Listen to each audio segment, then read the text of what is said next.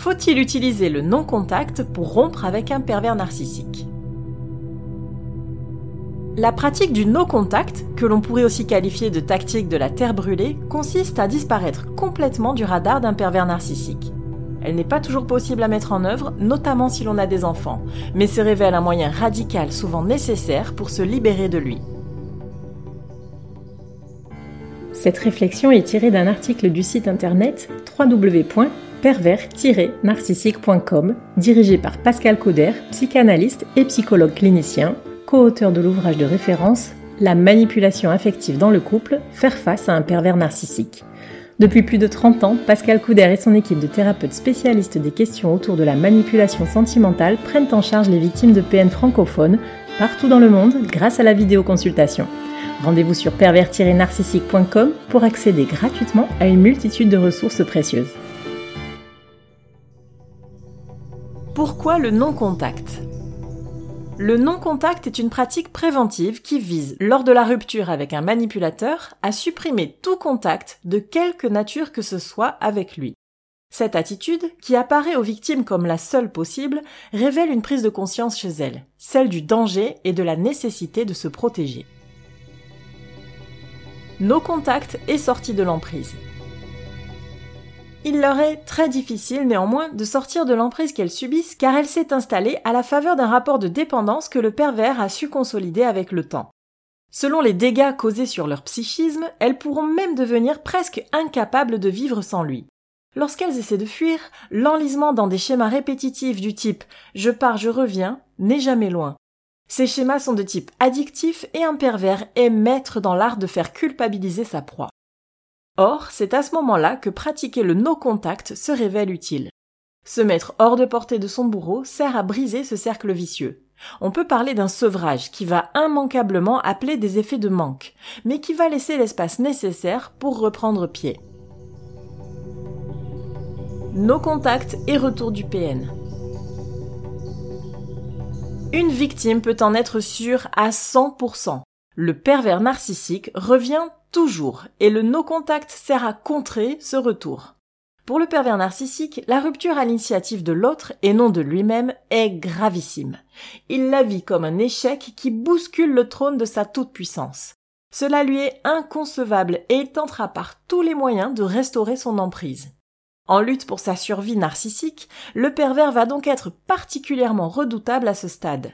Si la victime ne comprend pas à ce moment-là l'importance du non-contact, sa cause peut être perdue. Le PN reviendra en excellent à ses jeux favoris, le maniement de la parole et le jeu sur ses affects. Nul doute qu'il la fera vite chanceler sur le plan émotionnel et retomber rapidement sans qu'elle ne puisse absolument comprendre comment ni pourquoi dans sa vision faussée des choses. On parle de communication hypnotique du pervers ou de symbiose émotionnelle avec sa victime. Mieux vaut savoir que toute résistance est donc, la plupart du temps, inutile. Pour subjuguer à nouveau une victime qu'il sait fragile, la pire arme d'un pervers est d'ailleurs certainement la gentillesse. Il fait renaître pour cela l'image de l'amant passionné et parfait qu'il a su être au début. Il s'agit d'un jeu que son narcissisme orchestre pour faire tomber les résistances de sa proie.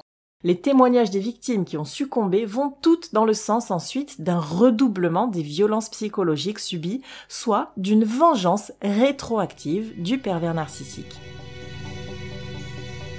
Comment couper vraiment toute relation? Appliquer la tactique du no-contact passe donc par être conscient qu'il faut, entre soi et le pervers, mettre une importante distance. Il s'agit de couper toute relation de quelque nature que ce soit avec lui physique, orale et virtuelle, de façon à sortir de son champ d'influence. Car cela reste, on l'a compris, la seule méthode qui permette de se soustraire à sa manipulation. Mais attention, cette décision ne s'improvise pas. Elle demande à être réfléchie et élaborée avec des dispositifs visant à boucher tout issue à ce redoutable prédateur qu'est le pervers narcissique. Les relations physiques. Il s'agit d'organiser sa vie pour ne plus jamais se retrouver en contact physique avec lui. Le no-contact est une attitude préventive quand on sait qu'il est, comme nous l'avons vu, trop risqué de résister. Pour anticiper son retour, il faut savoir qu'il peut faire son apparition partout. au domicile de la victime, mais aussi chez des amis communs, à son travail, sur son itinéraire, etc. La victime doit s'y attendre en sachant qu'elle devra faire respecter son territoire. Elle doit savoir d'abord que le pervers n'a aucun droit légal d'entrer chez elle ni de la harceler. Il lui faut donc sortir de la suggestion qui peut la contraindre à ouvrir sa porte. L'appui et le soutien des proches ou d'un thérapeute spécialisé si besoin vont beaucoup la soutenir à ce stade pour oser prononcer le mot harcèlement, pour oser parler aux forces de l'ordre ou à son employeur si nécessaire. Respecter le no contact l'aide à s'affranchir de son bourreau, à transgresser ses règles. Ce cap reste difficile et la victime a souvent besoin d'appui. Respecter le no contact sur le plan physique inclut aussi de couper les ponts avec les connaissances communes avec le pervers. Dans le meilleur des cas, celles-ci ne font office que d'informateurs. Dans le pire, elles sont manipulées et complices de ces agissements. Ce sont généralement d'elles que les pervers narcissiques se servent lorsqu'ils ne peuvent plus toucher leurs victimes, mais souhaitent leur faire passer des messages blessants. Ils aiment particulièrement leur faire savoir qu'ils refont leur vie, bien sûr, quand cela arrive.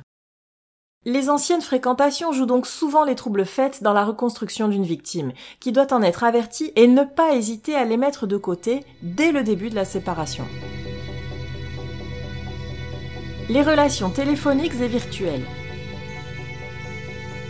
Cette étape est délicate, car c'est souvent là que le pervers narcissique trouve une brèche par laquelle s'engouffrer.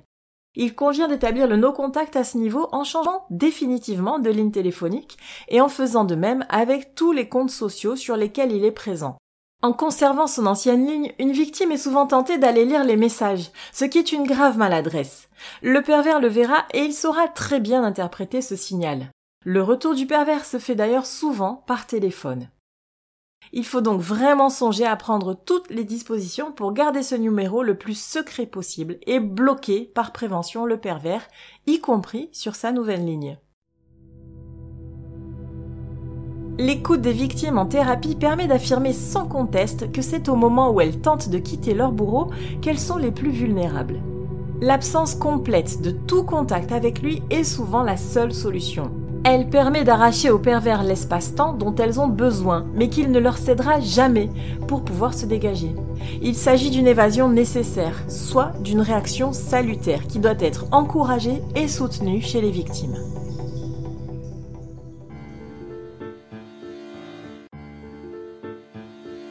N'hésitez pas à vous faire accompagner par des thérapeutes spécialistes des questions de la perversité narcissique.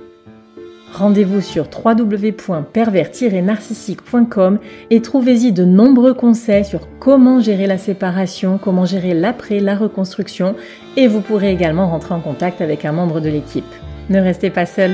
Merci d'avoir écouté ce podcast. Rendez-vous très prochainement pour un nouvel épisode. N'hésitez pas à vous abonner pour ne rien manquer des prochaines publications. À très bientôt.